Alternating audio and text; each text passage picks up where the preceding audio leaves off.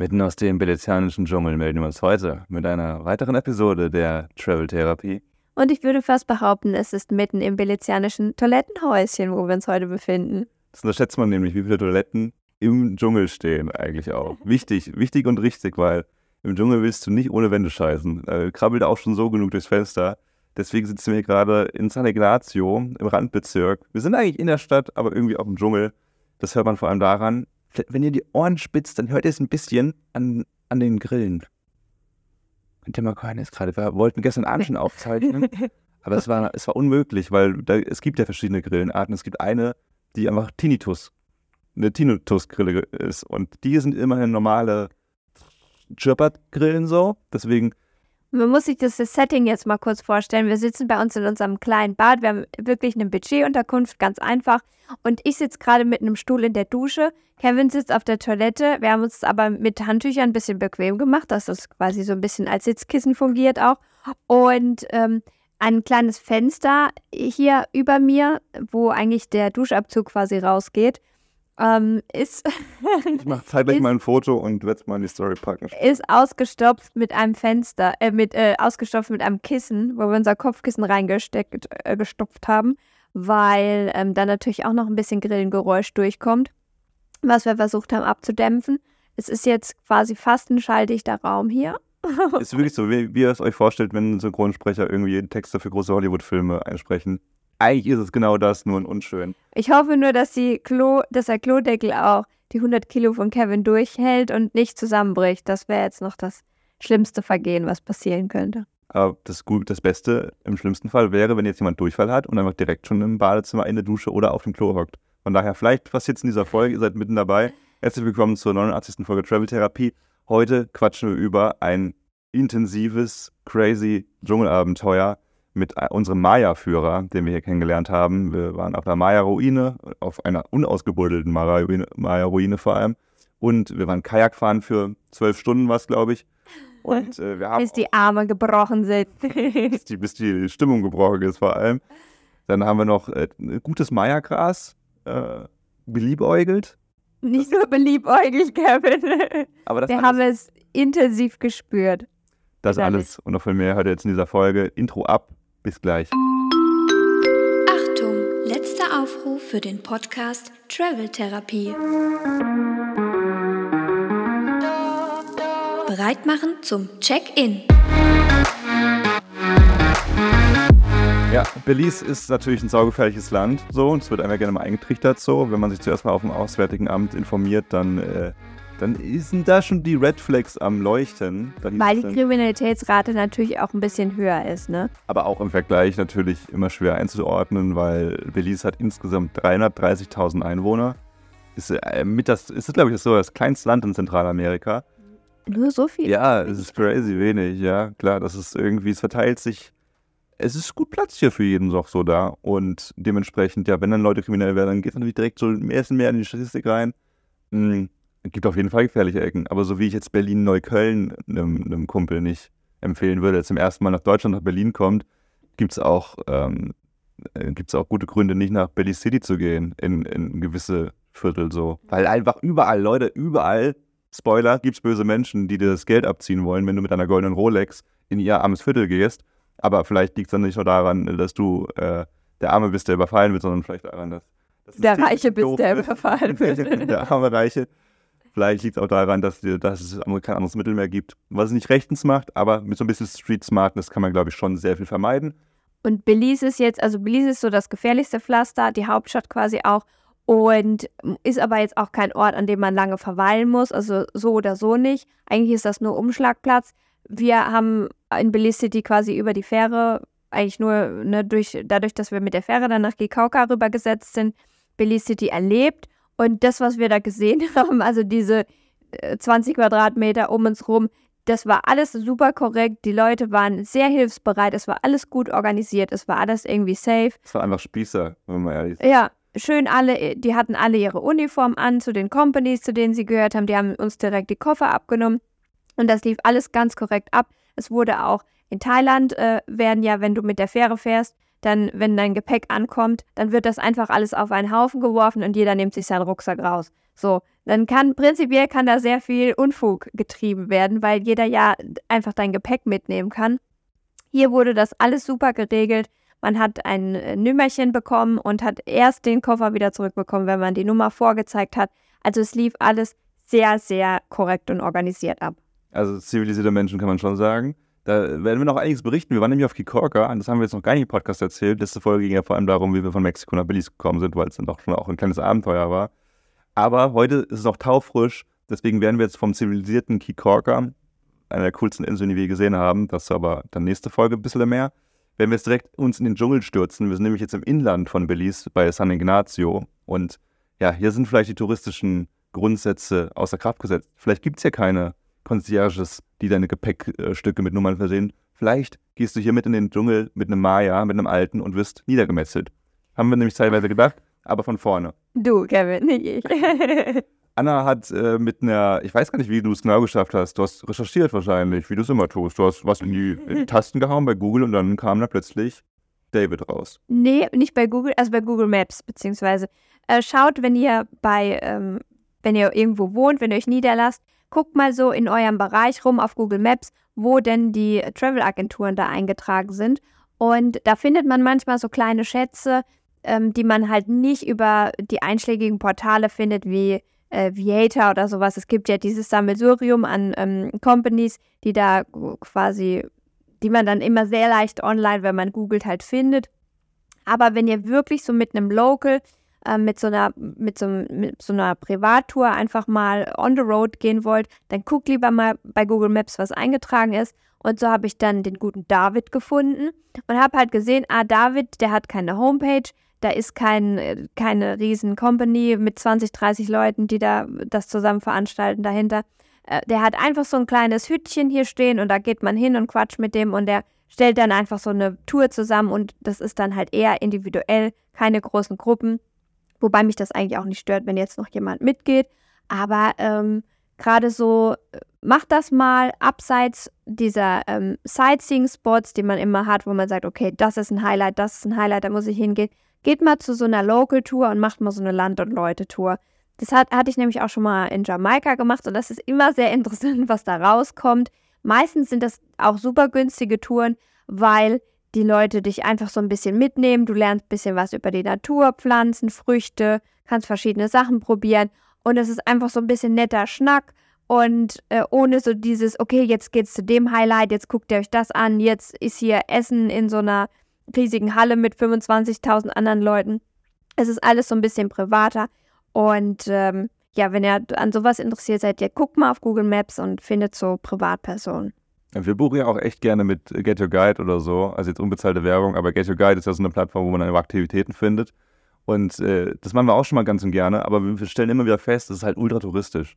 Das sind halt dann die großen Anbieter, die dann schon so, ne, ihr kennt es aus der Schule, wenn der Lehrer im 30. Jahr ist, der hat keinen Bock mehr auf euch. Der macht dann halt so äh, sein Ding, der hat sein mhm. Material an, angesammelt über die Jahre.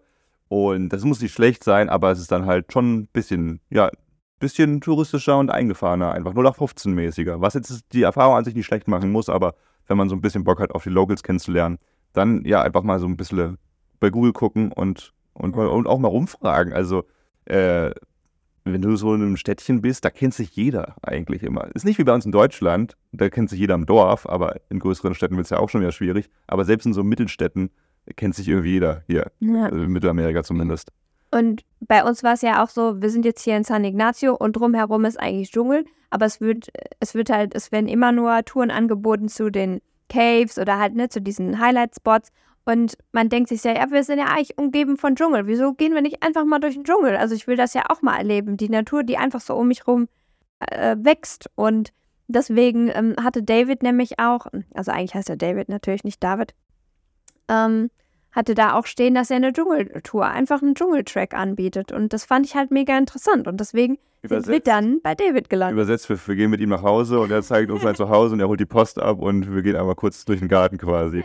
Aber es ist auch geil. Aber ganz kurz muss ich noch einhaken, weil das kann ja, ich wäre jetzt skeptisch, wenn ich zuhören will, so, hey, warte mal, in der Local-Tour mit einem David, mh, hm, das ist doch kein Meier-Name, also bitteschön, verarsch mich jetzt doch nicht. Ist, äh, die Geschichte von Billy ist echt so interessant. Äh, wir erzählen jetzt nicht ultra, ultra viel darüber, weil wir jetzt in den Dschungel gehen wollen, wo wirklich viel absurder Schüssel passiert ist. Aber ja, Belize war ja bis vor 42 Jahren noch nicht, noch nicht ab, unabhängig. Also vor 42 Jahren war ja immer noch das britische Königshaus das absolute Oberhaupt. Hm, wenn man es jetzt genau nehmen möchte, ist es immer noch so, weil, sie, weil Belize immer noch zum Commonwealth gehört. Und äh, Queen Elizabeth auch noch auf all- allen Geldscheinen zu sehen ist. Und hier King Charles, oder King Philip ist es jetzt, ne? King Philip der Dritte, King Charles Dritte. Äh, Philipp, Ja, der, der ist jetzt das Staatsoberhaupt von Belize quasi, aber ja, so, so scheinmäßig, wie jeder Politiker vielleicht.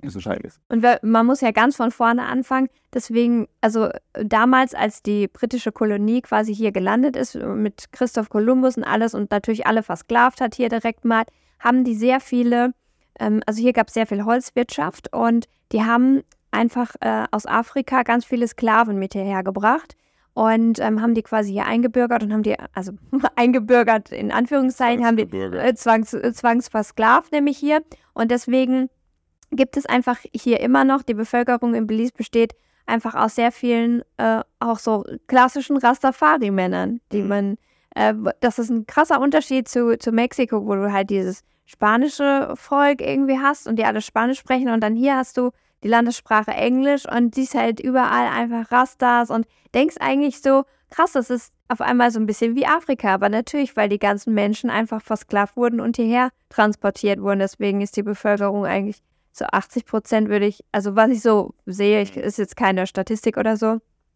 besteht eigentlich aus so coolen Rasta-Dudes. Mm, Ja, ist schon krass, wenn du von Mexiko kommst. So, Mexiko, dann ist schon so klischeebehaftet, wie du es dir vorstellst, wie die normale Person, die Durchschnittsperson aussieht. Und dann mit der Grenze nach Belize ist es so plötzlich, du bist so karibisch. Also, wir sind ja auch in der Karibik quasi, aber in dieser, ja, so jamaikanisch, karibisch, afrikanisch, so. Ist Jamaika in Afrika? Ist gerade. Ja, Jamaika, selbes Prinzip. Jama ich war ja auch schon mal mit meiner Mutter ähm, auf Jamaika und da wurde uns das auch so verklickert, dass in Jamaika ähm, die, die Hauptbevölkerung halt sehr, sehr dunkelhäutig ist, afrikanisch einfach ist, weil ganz viele Sklaven damals einfach nach Jamaika gebracht worden sind. Zu auch. Kontinent gehört Jamaika?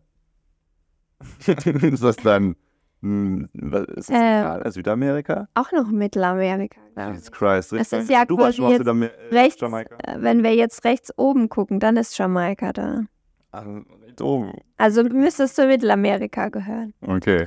Ja, siehst du dann, ähm, ja, nicht so weit weg. Und David ist äh, eben, sei- also ein Part seiner Familie kommt aus Jamaika und ein Part seiner Familie ist wirklich urmajanisch, also hier aus der Ecke auch. Und äh, er hat ein Stück Land, das ihm jetzt gehört, das ihm weitergegeben wurde von seinem Vater, was ihm weitergegeben wurde von seinem Großvater. Und es ist ein Stück Land, das im Dschungel liegt und wo eine alte Meierstätte vergraben liegt. So. Und wir, wir haben den gefunden. Wir haben dann jetzt ungefähr so 50 Euro pro Person bezahlt für den ganzen Tag. Da gibt es auch noch mal so ein paar Komplikationen, aber dazu später. Ja, und David könnt ihr euch vorstellen, wirklich wie so, ja, so einen geilen Rastermann. Er hat Ja, wirklich Rastazöpfe bis zum Fuß unten. Ja. Also ultra lang. Er ist 64 Jahre alt, sieht aber super fresh noch aus. Ist fitter als, als Genau. wir. Wie man sich vorstellt, also sehr drahtig, wo man sieht einfach, der ernährt sich super gesund, isst halt viel, was aus der Natur einfach kommt, isst eigentlich nichts industriell hergestelltes. Er hat seine eigenen Avocados, seine eigenen Mangos, dann macht er sich Reis dazu, isst wenig Fleisch. Wenn er mal Fleisch isst, hat er seine eigenen Hühnchen, die er schlachten kann. Also sehr gesund, sehr, man sieht, der besteht halt aus Haut und Muskeln nur noch so und einem bisschen krummen Finger. Der, Oh ja. also die eine Hand ist so ein bisschen leicht behindert. Der Finger, den kann man, glaube ich, nicht mehr. Der ist immer ausgeklappt. Der Zeigefinger ist immer nach vorne ausgeklappt. Immer, äh, Kevin ist es gar nicht aufgefallen, weil er immer, wenn er was zeigt, dann nutzt er einfach den Finger und es sieht aus, als wenn er was zeigen würde. Benutzt Aber der, ich habe dann gemerkt, dass der nicht mehr reinzuklappen ist. Ja, das war irgendwie witzig, weil man das einmal gesehen hat, da kann man es auch nicht übersehen, aber äh, tut ja seiner äh, äh, Natürlich. insgesamten Exzellenz das natürlich keinen Abbruch. Einmal kurz Ja, stimmt, abholen. als wir es dann auf Videos und Bildern später gesehen haben, das war immer überall dieser Finger, der so halt, ihr müsst euch vorstellen, als ob man eine Pistole macht, so. Und so hat er halt immer überall alles benutzt und so und oh Mann, hätte ich ihn gerne gefragt, äh, wie das passiert ist, weil da steckt ja auch meistens eine interessante Geschichte dahinter. Ja, also wirklich eine Bob Marley-Rucksack auf dem Rücken und hat uns auch, als wir äh, Hallo gesagt haben und mal wegen der Tour nachgefragt haben vor Ort, auch direkt irgendwie 20 Gramm Gras angeboten als Giveaway und, zwei Avocados haben wir bekommen. Das Gras haben wir dann da, äh, da gelassen. Nicht, weil wir ganz abgeneigt sind, aber weil wir äh, das auch jetzt irgendwie es hier gar nicht so eingeplant haben. Ja, und es war auch viel zu viel. Das war auch irgendwie viel zu viel. Damit jetzt durch Mittelamerika zu reisen, Nee, wäre mir jetzt auch ein bisschen zu gefährlich gewesen. Ja, also. Habe ich da abgelehnt. Auch wenn Kevin in Versuchung gekommen ist, aber ich habe gesagt, nee, nee. Ja, seit Thailand haben wir es nicht mehr, haben wir nicht mal mehr äh, Konsument gespielt. Aber ja, ein bisschen vorsichtig ist man als Tourist natürlich trotzdem in einem Land oder generell Kontinenten, wo es illegal ist, wo man auch mal wieder Schilder sieht, wo es verboten ist. Auch wenn man dann mit Locals spricht und die natürlich einem dann so sagen, ja, Digi, chill mal, wenn du es nicht auf der Straße vom Polizisten machst, dann ist eigentlich alles cool, es bockt eigentlich niemanden so. Dann hat auch irgendwie gemeint, so, ja, 10 Gramm darf jeder hier haben. Wobei das, glaube ich, so ein, so ein äh, Handschlag unter dem Weihnachtstisch ist. Ist auch so ein bisschen wie in Deutschland, oder? Also wenn du, du darfst ja auch so eine, so eine geringe Eigengrenze haben. Ich check's aber nicht, aber es ist doch illegal. Aber du darfst, darfst halt nicht haben. zum Beispiel beim Autofahren oder so erwischt werden, weil dann könntest du ja quasi unter Drogen Auto gefahren. Ey, lass dich bloß nicht erwischen. Ich glaube, das ist so die größte. Nee, das haben wir da nicht gemacht, aber wir haben mit David ausgemacht, dass wir dann im Dschungel mal kiffen. Weil das, glaube ich, eine geile Experience wird. So fast forward, wir haben die gebucht, wir sind losgefahren, um 9 Uhr morgens ging es los und wir sind irgendwie so eine halbe Stunde aus San Ignacio raus äh. Mitten dann so durch, durch Farms, wo dann irgendwie so zwei Leute ihre Farms haben. Und dann waren wir plötzlich an einem Fluss. Ihre Farms. Und wir mussten dann halt innerhalb von ein paar Minuten so schnell vom, das Kanu vom Auto runter und über den Fluss kanuisieren. Und dann waren wir da, dann war, da war da einfach drei, da hat irgendwie so drei Häuser gebaut, äh, mitten im Dschungel. Und ja, das war dann erstmal die Tour, so wo wir so dachten. Also Häuser jetzt nicht Hütten. Das eine war schon groß, hat- so Holz, hat quasi- Häuserchen, ja. hatte quasi ein Häuschen, das war so ein bisschen offen, das war die Küche. Dann hatte er ein Häuschen, da hat er drin geschlafen, da war sein schö schönes Bett und ein Kleiderschrank und so. Und ein. Also schön ist relativ. man muss ja, also sagen, David ist, äh, der, der, der, der hat das alles selber gebaut, was total krass ist. Äh, wir zeigen auf jeden Fall mal Bilder dann, ne? Wenn ihr den Podcast hört, dann sind die Posts wahrscheinlich schon online. Kommt noch an, hm, aber haltet mal die Augen offen. Ist super spannend. Äh, es ist alles selber gebaut und auch cool gebaut, aber er ist so ein bisschen wie mein 16-jähriges Ich, das dann halt nicht so oft aufräumt. So, es liegt halt alles irgendwie rum, es ist alles ein bisschen dreckig. ja was man nicht natürlich- ist natürlich ja alles auch offen in der Natur, ne? Das heißt, da liegen, da, da fliegen mal, wo er seine Bananen irgendwie stort, da, da fliegen halt mal 120 Mücken drumrum und oder Fliegen oder was auch immer. Und äh, überall liegt halt so ein bisschen, mal ein bisschen Sand oder so, halt, weil es halt mit der Natur verwachsen ist, so mittlerweile einfach. Und, und dann hat er noch ein Häuschen. Was war dann noch? Dann war, Er dann, hat ein Gästehaus. ja, aber er hatte noch ein Häuschen zwischendurch. Da habe ich nicht gewusst, was, was da jetzt drin sein Ja, soll. da hat er gesagt, nee, da dürfen wir nicht reingehen. Wenn ich euch das zeige, dann muss ich euch um. Das war irgendwie so ein Schuppen oder so noch. Und, und ja, und dann hatte er eins, was so ein bisschen zu nah gebaut war von der Bauweise, also mit äh, geschlossenen Fenstern und sowas. Und, und das war dann quasi ein Gästehaus, wo ähm, mittlerweile, also es gab zwei Zimmer, ne? Zwei Zimmer, wo er dann Leute quasi jetzt in Zukunft beherbergen kann. Genau. Wo haben wir dann aber ausgeschlagen. Ja, nicht als- Übernachtung. Aber es war auch noch nicht ready. Also er meinte dann auch so, ja, wir sind jetzt ein bisschen äh, früh da. Es ist noch nicht ganz, also er müsste noch ein bisschen aufräumen und so und dann wäre das schon ready. Aber es war noch nicht ganz so einladend. So generell hätten wir auch schon Bock drauf. Wobei ich sagen muss, wir wohnen ja jetzt hier auch mittlerweile. Also wir wohnen ja hier selber auch irgendwie. Hinter uns fängt direkt auch der Dschungel an. Also Es ist Ja, ich weiß nicht. unterschiedlich. Es ist schon nochmal meinst du, es wäre krasser gewesen? Wir hören hier ja auch die Viecher die ganze Wir hören aber auch die, den Markt und die Straße schon von weitem. Ja. Also da mitten im Dschungel abzuhängen, ist schon, das ist schon krass gewesen. Da hörst du nicht viel, außer den wirklich irgendwie den Rasenmäher von dem einen Nachbarsfarmer. Aber das wird nachts da auch wahrscheinlich laut. Da, da hörst du wahrscheinlich die Affen und Ja. also man, ich kenne das ja nur aus Filmen oder Jumanji oder so, wo ähm, Robin Williams auch erzählt hat, dass nachts es so laut ist im Dschungel, weil alle Tiere rauskommen und irgendwelche Geräusche machen und du hörst jedes Knacken und hast irgendwie Angst und Furcht. Weiß nicht, ob es da auch so gewesen wäre. Ja, voll. Äh, auch in Australien, als, ich da, äh, als wir da mal bei Fraser Island waren. Das ist kein richtiger Dschungel, weil es eine Sandinsel ist und so. Gibt es aber auch Parts, wo du wirklich dicht begrastes Zeug hast mit Bäumen und so. Weiß nicht, ob man es als Dschungel bezeichnen kann. Und generell auch am Fast Festland an der Küste. Und wenn wir da einmal so nachts irgendwo in der Ecke waren, wo, wo Bäume waren, oder auch in Singapur, als ich da mal durch, diesen, durch das McRitchie Reservoir gegangen bin, nachts, als plötzlich die ganzen Lichter ausgegangen sind, mit einem Schlag, als ob du so einen Switch, so ein, so ein, so ein, hier so ein Lichtschalter umswitchst, geht da plötzlich die Trompeterei los. Und da kriegst du richtig Panik. Das ist ja auch mit Grillen so. Die hören da plötzlich einfach auf, alle. Das ist ja nicht nur, wenn du dieses Grillengeräusch hörst, ist ja nicht nur eine, das sind ja alle. Deswegen ist es ja so laut. Und die hören ja schlagartig auf. Ich glaube, dafür stehen wir immer noch nicht ganz, wieso die so sind. Ja, weil nachts halt alle Tiere irgendwie erwecken. Alles, also Schlangen und alles, die sind, glaube ich, alles nachtaktiv. Und deswegen lebt der Dschungel halt erstmal äh, nachts richtig auf. Glaubst du, der Mensch wäre nachtaktiv, wenn diese Tiere alle tagsaktiv wären? Hm, vielleicht ist das extra so, damit man sich nicht in die Quere kommt. Ja, ja eben. Wir, so, wir sind jetzt an der Spitze der Nahrungskette, weil wir halt uns so angepasst haben, dass wir der Nahrungskette gar nicht in den Weg kommen. So richtig. Vielleicht. Hm. Ja, und weil, weil wahrscheinlich Menschen und Tiere oder du im Speziellen, zum Beispiel Kevin und Schlange verträgt sich nicht, die haben Angst voneinander und deswegen gehen sie sich aus dem Weg und haben sich quasi den Tag geteilt. Hm. Ich muss deswegen immer, wenn ich so runtergucke, muss sagen, nein, hör jetzt auf, jetzt hier, ein bisschen Frechdachs. wenn er denn mal rauskommt. Ja, Passiert ja auch nicht so. Kalt. Uh, und dann, ja, die Tour ist dann wirklich genau das, was ich alles beschrieben hat. Also erstmal denkt man sich so, ja, jetzt sind wir hier, ne? Und dann läuft er erstmal rum. Dann macht er, dann füttert er seine Hühner, ohne groß was zu erzählen. Dann zeigt er seine Bananen, seine Avocados, dann seinen Mitarbeiter, der nicht richtig arbeitet, José. Und guckt so rum und hier ist die Küche. Und äh, dann gibt er uns, dann haben wir halt auch kein Wasser dabei gehabt, dann haben wir noch ein bisschen Regenwasser von ihm bekommen. Das war aber einfach das gelbste Wasser, was wir hier hatten seit langer, langer Zeit. Aber halt noch ein bisschen. Wir vertrauen ihm, wir vertrauen ihm. Sand. Ja, uns geht's aber gut, ne? Ja, es war nichts passiert. So, ich dachte immer schon so, leicht süßlich ist es schon und so. Er selbst hatte überraschenderweise sehr klares Wasser, das er getrunken hat. da, da, dachte ich mir auch teilweise, okay, warte mal. Kommt später zur Story. Meine, meine These, dass er uns da im, im, im Dschungel, im Maya-Dschungel umbringen möchte. Das hat er noch drauf eingezahlt. Ja, dann ging es aber auch los. Also, es war sozusagen dreigeteilt. Erster Teil, da ankommen, kurz die Hütte angucken. Zweiter Teil wäre dann hinter sein Haus in den Dschungel zu gehen, wo dann diese alte Maya-Stadt beginnt. Und das ist total krass. Ne? Wir waren jetzt auch in Mexiko und auch in Belize jetzt hier bei ein paar Maya-Städten, die dann ausgegraben sind und die auch rekonstruiert sind, äh, weil es zusammenbricht. Also man muss schon sagen, die alten Maya, das war vor 1000, 1500 Jahren, die waren jetzt nicht so geile Architekten, dass, das, dass sie mit einkalkuliert haben, dass das auch 3000 Jahre später, äh, 1500 Jahre später noch funktioniert, vor allem wenn dann halt Verwitterung kommt, ne? die Bäume, die Wurzeln gehen halt in die Gebäude rein, die Erde wiegt halt sau viel. Da fällt eigentlich viel zusammen, wenn du es wieder ausgräbst, dann musst du es rekonstruieren.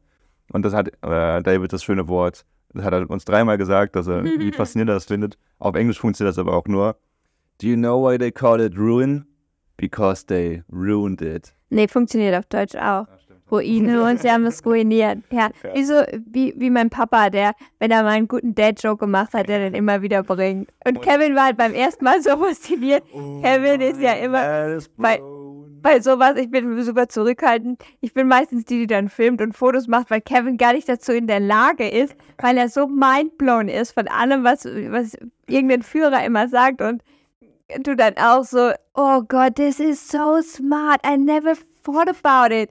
Und ist, das meine ich aber ernst. Es klingt gerade so, als ob ich einfach nur so ihn verarsche. Weil, ja, ja, okay. Ich, muss immer. Ich, finde es wirklich genial. Tatsächlich. Innerlich muss ich immer sehr schmunzeln, weil die Begeisterung von ihm immer. Ich denke halt auch so, ah ja, ganz cool, aber bei Kevin ist es immer absoluter Mindblow. Ja, hast du schon mal darüber nachgedacht? Ich bin jetzt fast 30. Ich habe noch nie darüber nachgedacht, dass das Wort Ruine.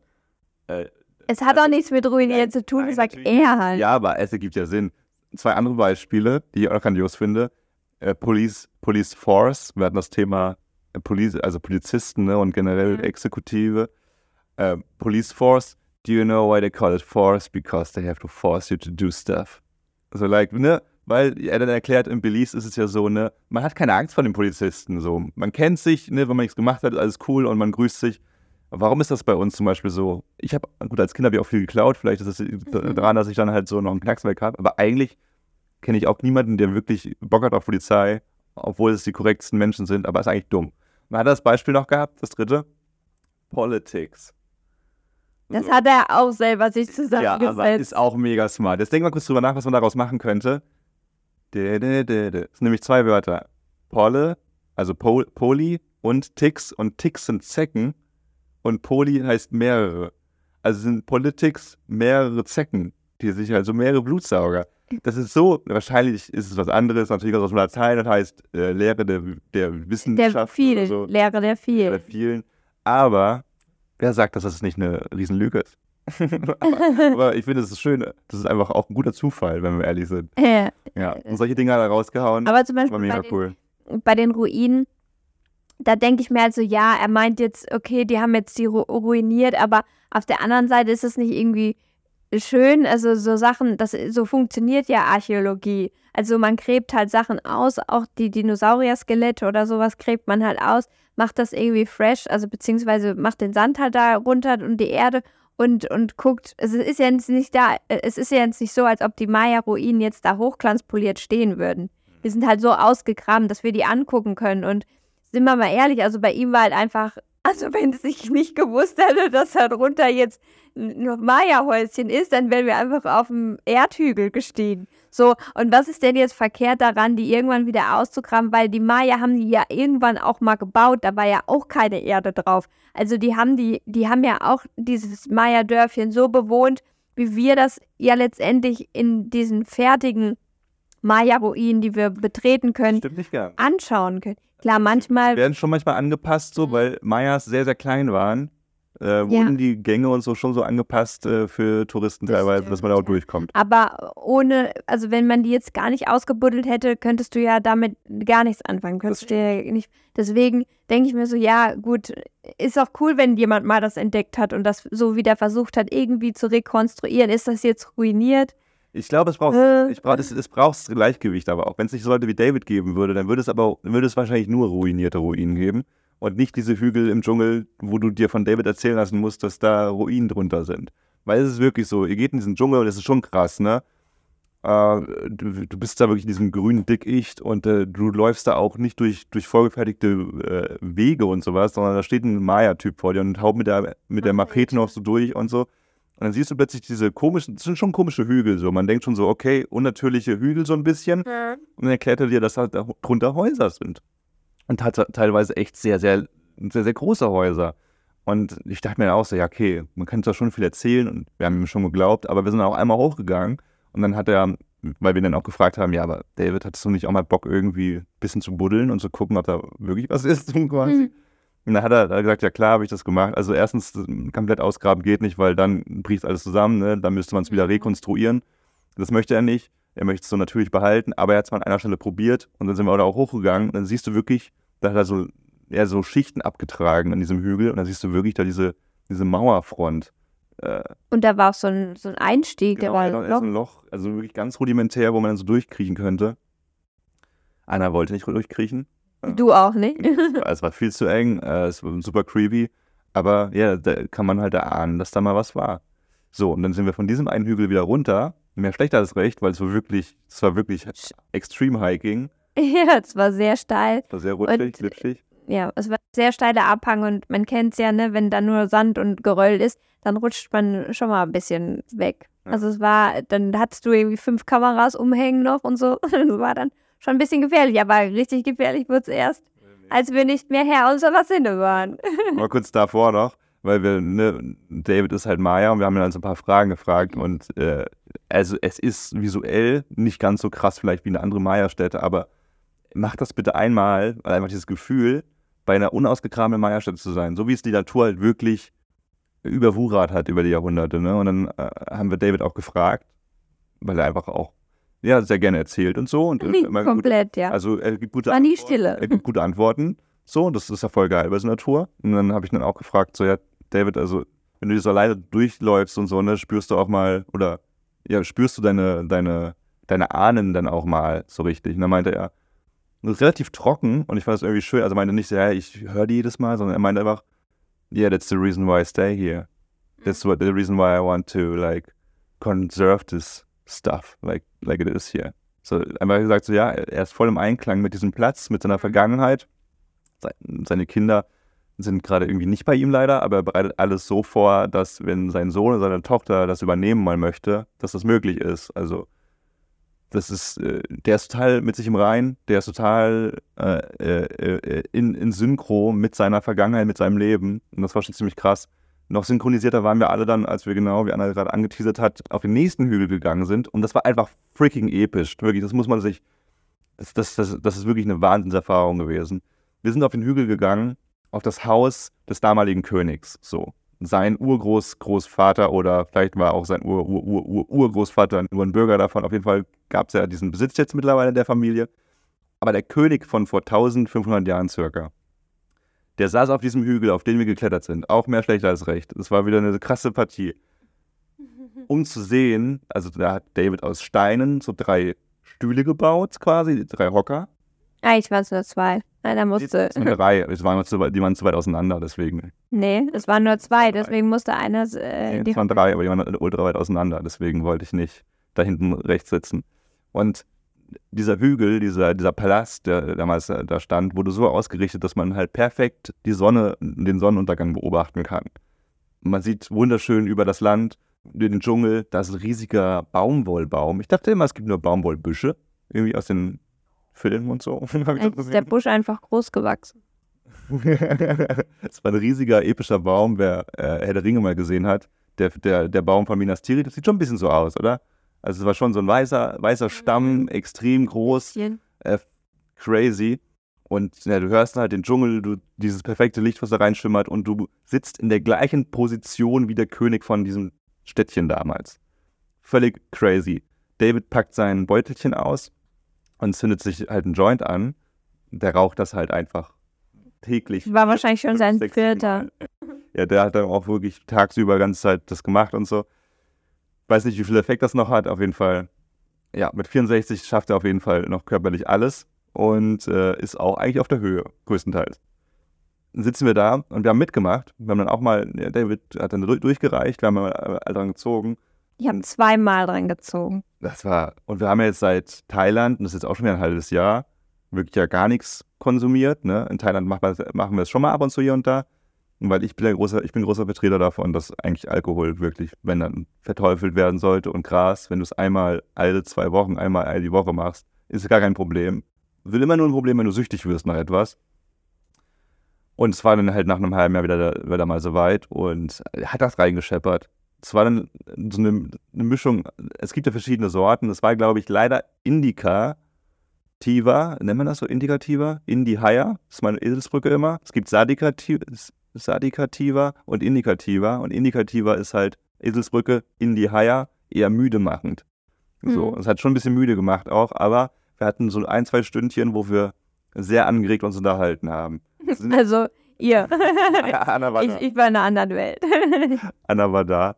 Aber die Aussicht war erstmal krass, ne? Also Mhm. das war auch ohne äh, Gras wunder, wunderschön. Diese Vorstellung auch jetzt wie ein König da zu sitzen, das war schon sehr be- besonders, dass, dass, dass David, äh, David das einmal ermöglicht. Aber dann haben wir wirklich über alles gesprochen. Dann hat er die craziesten Geschichten ausgepackt. Er hat die gesamte Geschichte Belize uns erzählt. Also wirklich, ne, wie die Spanier im 16. Jahrhundert gekommen sind. Die Spanier sich einfach das genommen haben, was sie wollten. Dass die Belizianer aber quasi trotzdem für sich gestanden sind und es irgendwie geschafft haben. Dann kamen die Briten im 17. Jahrhundert. Ultra bescheuerte, nervige Scheiße dann so, ne, weil du invasierst, invasiert wirst. So heutzutage sind sie endlich frei seit 1981, 82. Und jetzt kriegen sie jeden, jedes Jahr Hurricanes hier reingeschoben, so ins Land. Immer wieder alles überschwemmt und kaputt und sowas.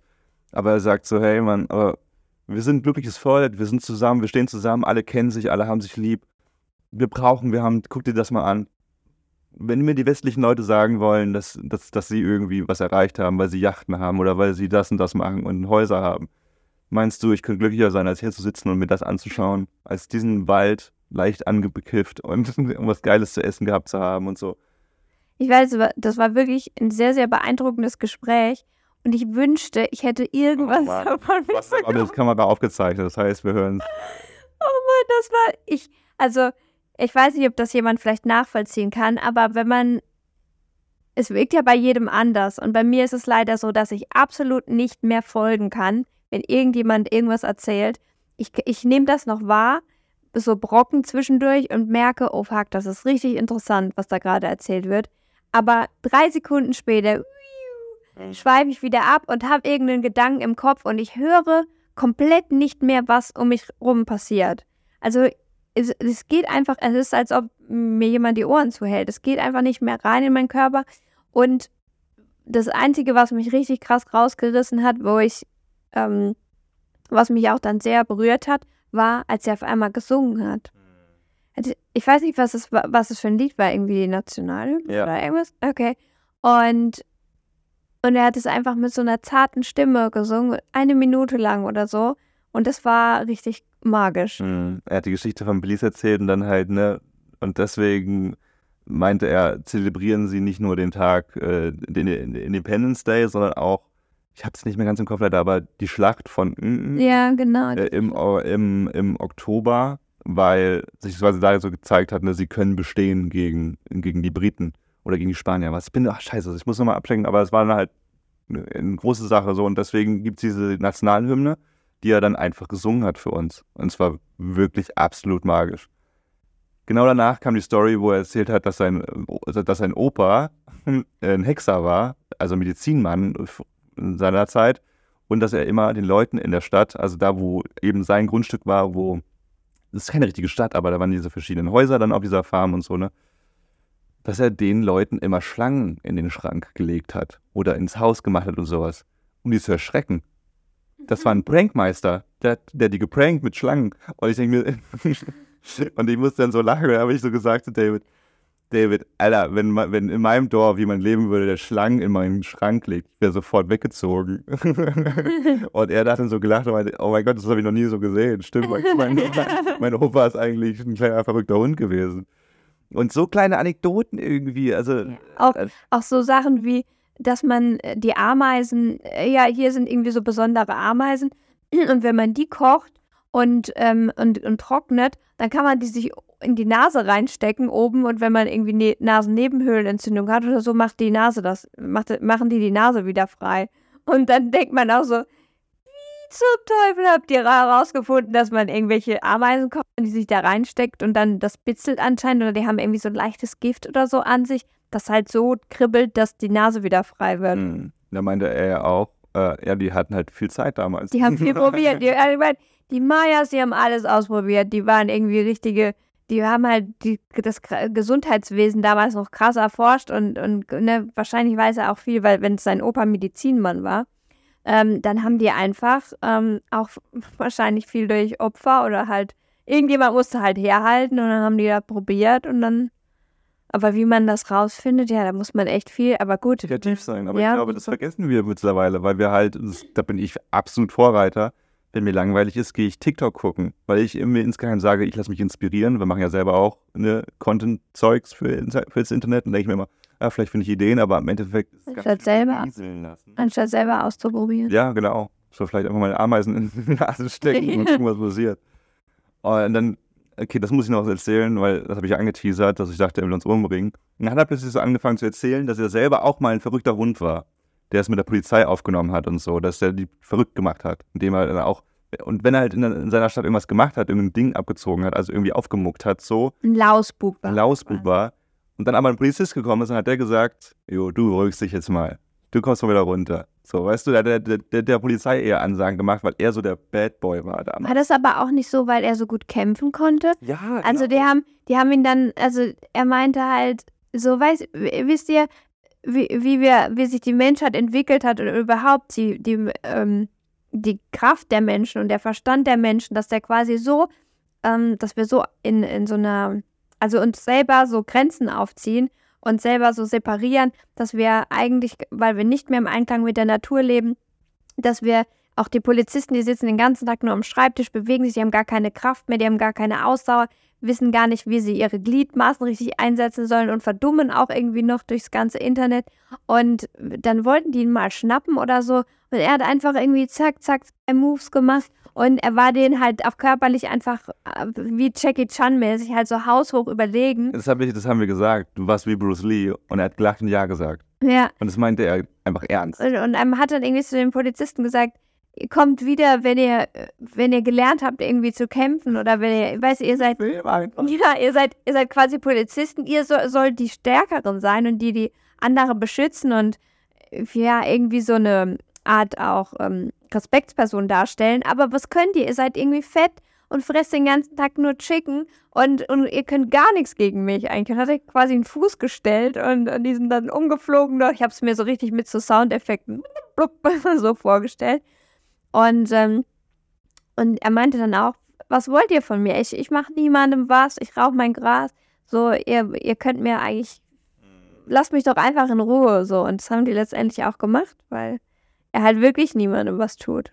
Weil er viel zu stark war. Weil der Superheld und der Bösewicht nahen wohl damals. Äh, Und dann ging es aber auch so eine, so eine Richtung, also dann hat er die Geschichte von Belize erzählt und dann aber auch im gleichen, dann ging es so flüssig über in aber auch die Erzählung, ne, wie dumm eigentlich auch ein bisschen Western-Leute sind. Also er hat es nicht so gesagt, aber er hat dann auch schon gesagt, so, ne, ja, irgendwie die reichsten Menschen kommen ja aus der westlichen Welt und so und ne, Technologie und Fortschritt und dies und das. Aber so viel Depression und Unglück und irgendwie Traurigkeit kommt ebenfalls aus diesen Ecken. Und irgendwie haben wir das hier in Belize nicht. Voll schön, irgendwie, irgendwie ne? Und irgendwie äh, wollen mir Leute was erzählen, aber dann führe ich sie hier einfach in den Dschungel und zeige denen was. Und irgendwie ist das doch das echte Leben. Und ne, so ein bisschen, habe ich dann verstanden, auch ein bisschen high, ja, wie dumm Touristen eigentlich auch sind, ne? Und auch ein bisschen, ja, wie, wie, wie naiv und äh, infantil. Er meinte dann auch, oh, die Touristen, die sind so dumm, die gehen ins Iguana äh, Reserve und zahlen da irgendwie 10 Dollar, um Iguanas zu sehen. Geh doch einfach raus in die Natur, da siehst du 1000 Animals for free. Und wir so, ja, wir waren gestern dort. Aber Gegenargument, ich wusste, dass man auch Iguanas so sieht, aber ich wollte ein bisschen was lernen auch über die Iguanas. Ja, und außerdem unterstützt man ja auch damit die gute Sache, weil die da natürlich ähm, auch gepflegt werden oder beziehungsweise die wurden auch lange Zeit anscheinend gejagt, ähm, das Fleisch gegessen und sowas.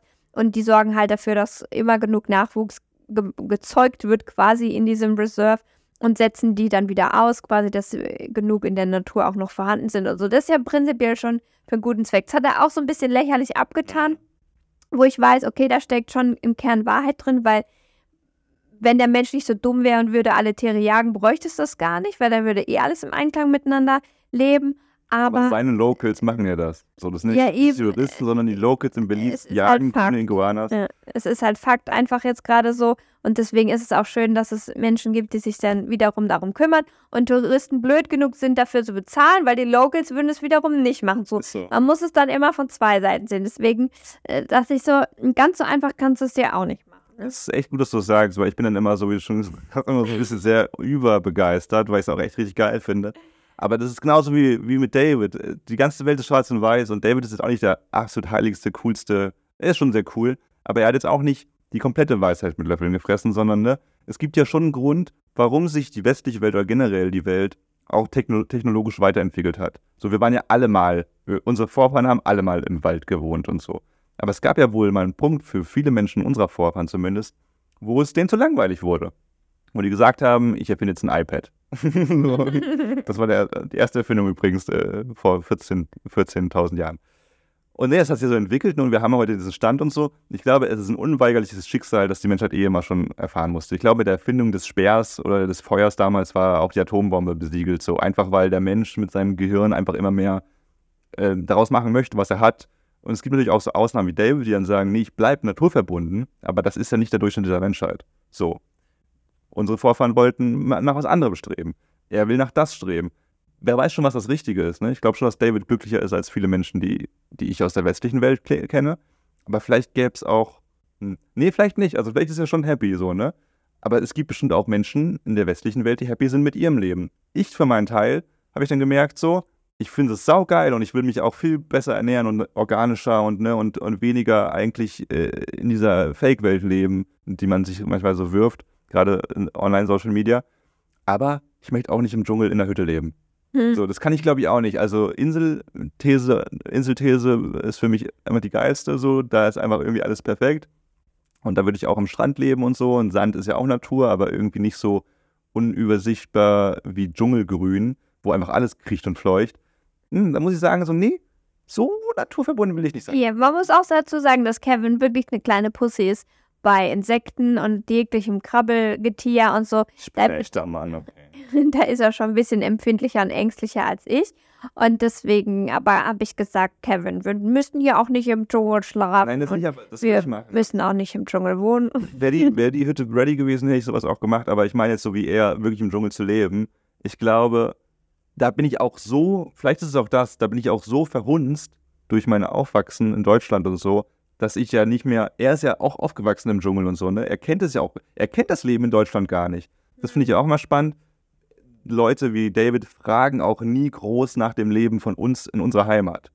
So, die interessiert es ja auch gar nicht, ne? Ich glaube auch deswegen haben die nicht so ein wirkliches Verständnis ich bin immer jemand, der sehr schlecht erzählt von Deutschland und so. Der sagt so, oh, das haben wir nicht, das haben wir nicht, das haben wir nicht. Und der wird, glaube ich, auch, weil er selber keine Fragen stellt, ein sehr schlechtes Bild von Deutschland haben und denkt sich dann, eh, dass alles irgendwie doof ist. Wobei ich, wir hatten ja auch, wir sind ja auch auf dem Dorf aufgewachsen und wir haben auch gewisse Dinge erlebt, aber wir haben auch eben gewisse, gewissen Fortschritt erlebt, gewisse Technik direkt. Ich habe Monopoly auf dem PC gespielt mit, mit neuen zum ersten Mal. So.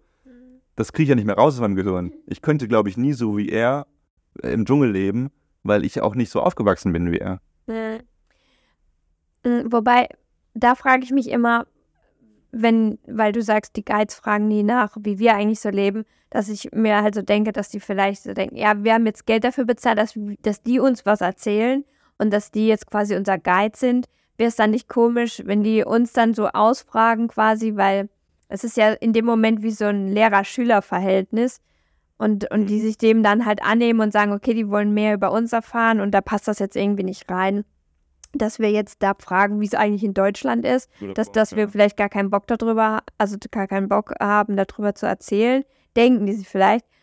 Ähm, gut, es wäre schon die eine oder andere Minute aber gewesen, wo man das hätte ansprechen können. War neun Stunden. Ich meine, ich hatte ja auch mal, also mein, ich bin ja wirklich jetzt auch kein äh, klassisches Stadtkind und ich bin mit, ich bin quasi mehr oder weniger auf einem halben Bauernhof aufgewachsen, weil mein Papa da auch sehr tierlieb ist und wir hatten einen Ententeich und Enten und Hühner und ein Frettchen und einen Hund und ähm, und ich hatte Katze und Wellensittich und alles Mögliche auch schon und auch heute noch ist mein Papa ähm, braucht nichts, kein Internet, kein Computer, nur seine Tiere und eine, eine, ein, ein einfaches Häuschen. So, deshalb habe ich das schon so ein bisschen auch ähm, im, ich will jetzt nicht sagen im Gefühl, aber ich, ich weiß, wie, wie das ist, wenn jemand halt sagt, er braucht wie keine Technik, er braucht, er geht gerne in die Natur und in den Wald und wir sind auch jetzt Sonntag immer, äh, als ich klein war, in den Wald gefahren, um äh, die Tiere im Winter zu füttern, die Wildschweine, die, die Rehe haben Salzlecksteine bekommen und so. Also ich bin jetzt da nicht ganz so ein Stadtkind, was noch nie was mit äh, Natur am Hut hatte. Und deswegen ja, fand ich vielleicht, ja, hätte er auch mal fragen können, wie das bei uns eigentlich so abgeht. Ich habe es aber auch geliebt, wie du es äh, eingeordnet hast, dass ich ja jetzt eine David so als Halbgott hingestellt habe und so, er hat die Weisheit mit Löffeln gefressen, was auch echt in sehr vielen Hinsichten so ist. Aber du hast dann gesagt, ja, wenn jetzt aber fremde Leute bei meinem Vater, also bei deinem Vater, eine Tour buchen würden, ne? Mhm. Und der so hinter seinem Haus den Wald zeigt und den Einklang mit den Tieren und so, dann wären die ja wahrscheinlich auch voll geflasht von deinem Vater so. Ja.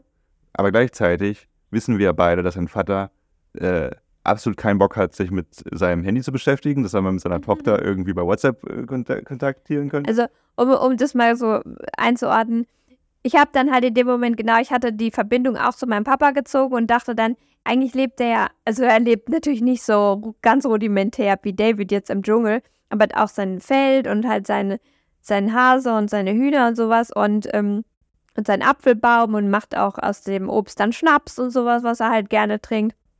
Und das, das könnte ja auch quasi so erzählen, was man alles so aus der Natur gewinnen kann. Er weiß unfassbar viel über die Tiere des Waldes und so kennt wirklich jeden Vogel. Wenn man da mit ihm durch den Wald geht, weiß er genau, welches Piepsen zu welchem Vogel gehört und wer wen jagt. Und jetzt ist gerade Brunftzeit und sowas. Also tausend Bücher im Schrank auch alles. Ist quasi wie so ein Förster. Und, und trotzdem weiß ich aber auch, dass er eine Seite hat, die, wo, er- wo er viel verloren hat im Leben. Einfach, wo er sich nicht so gern weiterentwickelt, wo, ähm, wo er gescheitert ist, jetzt in der Ehe mit meiner Mutter zum Beispiel, weil er nicht immer der einfachste Mensch ist. Und so habe ich mir es halt dann zum Beispiel auch bei David vorgestellt, dass jeder hat vielleicht so ein, jeder hat so ein Kapitel in seinem Leben, was bewundernswert ist. Und wenn man nur, wenn man anderen Menschen nur dieses Kapitel zeigt, dann ist es natürlich, wow, toll, was der, der ist hier super zufrieden und der ist im Einklang, der hat es geschafft, so das der perfekte Mensch. Und nee, aber wahrscheinlich hat er eine andere Seite, wo der ultra kompliziert ist, wo der halt vielleicht mit seinen Kindern nicht mehr so zurechtkommt. Wo er hat ja auch keine Frau und so, wer weiß, vielleicht ist er voll der schlechte, wäre voll der schlechte Ehemann, weil er irgendwie sehr selbst egoistisch, selbstsüchtig oder so ist und nicht so gut mit anderen Menschen auf Dauer klarkommt.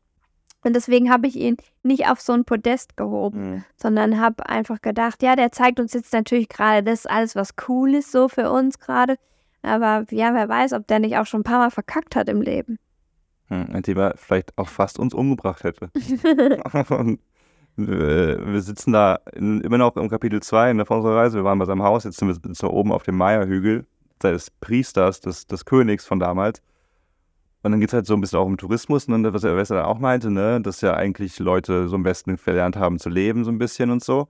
Und dann ist in meinem Kopf so ein Film abgefahren. Es gibt zum Beispiel auch Wolf Creek, den Film, wo dann ja Backpacker in Australien von einem Typen umgebracht werden, von dem, von einem, der einfach Backpacker hasst, so, ne, weil andere Leute halt. Und dann ging es bei mir auch so los, oh mein Gott, da gibt alles Sinn. Er ist auch so jemand. Er hat uns hier rausgefahren, niemand weiß eigentlich, dass wir hier sind. Er hat uns bekifft gemacht, er hat uns irgendwie auf so einen alten Maya-Hügel gebracht, auf dem äh, Rituale durchgeführt werden.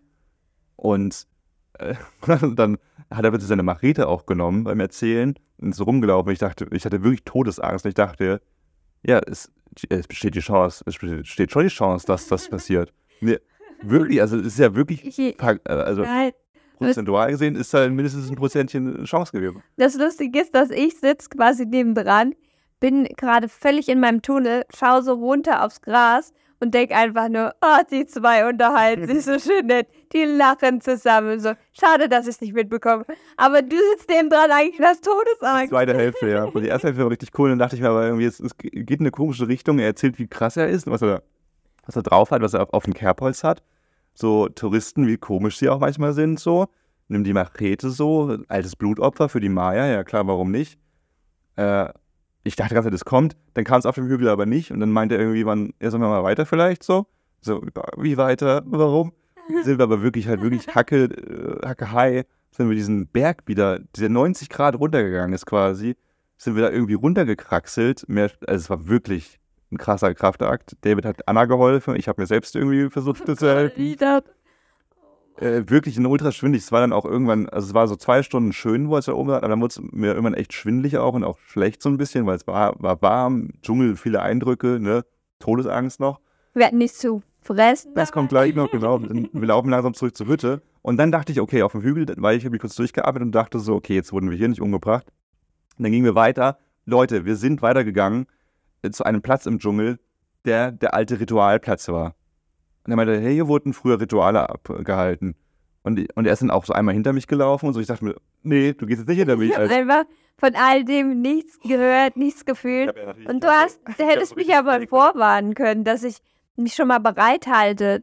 Ja, aber ich- ich, dachte auch, es hätte keinen Ausweg gegeben. Wir sind da irgendwo im Dschungel, wir sind super high gewesen. zu zweit. Der hat eine Machete gehabt. Der Ja und?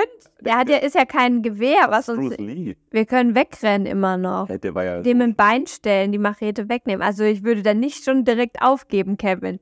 Du warst doppelt so groß wie er und meinst, wir hätten keine Chance. Na, herzlichen Dank. Ich dachte, du kannst mich verteidigen. Ich habe doppelt so geschwankt wie er. Also bei ihm hat das Gras wahrscheinlich nicht so eine Wirkung gehabt wie bei uns. Deswegen dachte ich mir, nein, sein Plan hat vollen Erfolg. Einen guten Appetit so quasi. Hat er dann aber nicht gemacht. Hört jetzt an diesem Podcast ja. Dann, ich musste mich kurz hinsetzen. Dann sind wir erst an seine Hütte gegangen. Und dann dachten wir so, weil wir auch gefragt hatten, ne, ist eine Tour mit Mittagessen und so. Und dann sitzen wir da. Wird was Gutes gekocht jetzt. Es gab etwas sehr Organisches auf jeden Fall. Er saß da und hat eine Avocado aufgeschnitten. Halt, also wir haben eh schon irgendwie drei Avocados im Rucksack gehabt für, für zu Hause, war voll nett. Dann schneidet er eine Avocado auf und jeder kriegt ein Stück Avocado quasi. Jeder eine halbe Avocado. Wir haben sogar Salz dazu gekriegt. Ja, aber anfangs war ohne Salz und ich so. Kevin hat es nicht runtergekriegt. Und dann hat David irgendwann gefragt, möchtest du ein bisschen Salz haben vielleicht? Und ich so, ja, ich hätte auch gerne noch ein Brot, einen Salat und eine Gurke und ein bisschen äh, Chipotle-Soße. Äh, und dann, dann hat er aber noch gesagt, nach dem Salz, wo er, ich weiß nicht, ob wir irgendwie komisch gewirkt haben, aber ich war auch einfach fertig so ein bisschen. Und dann meinte er, möchtest du noch ein Stück äh, Zimtschnecke? und dann war unser Mittag einfach eine halbe Zimtschnecke und eine, eine halbe Avocado.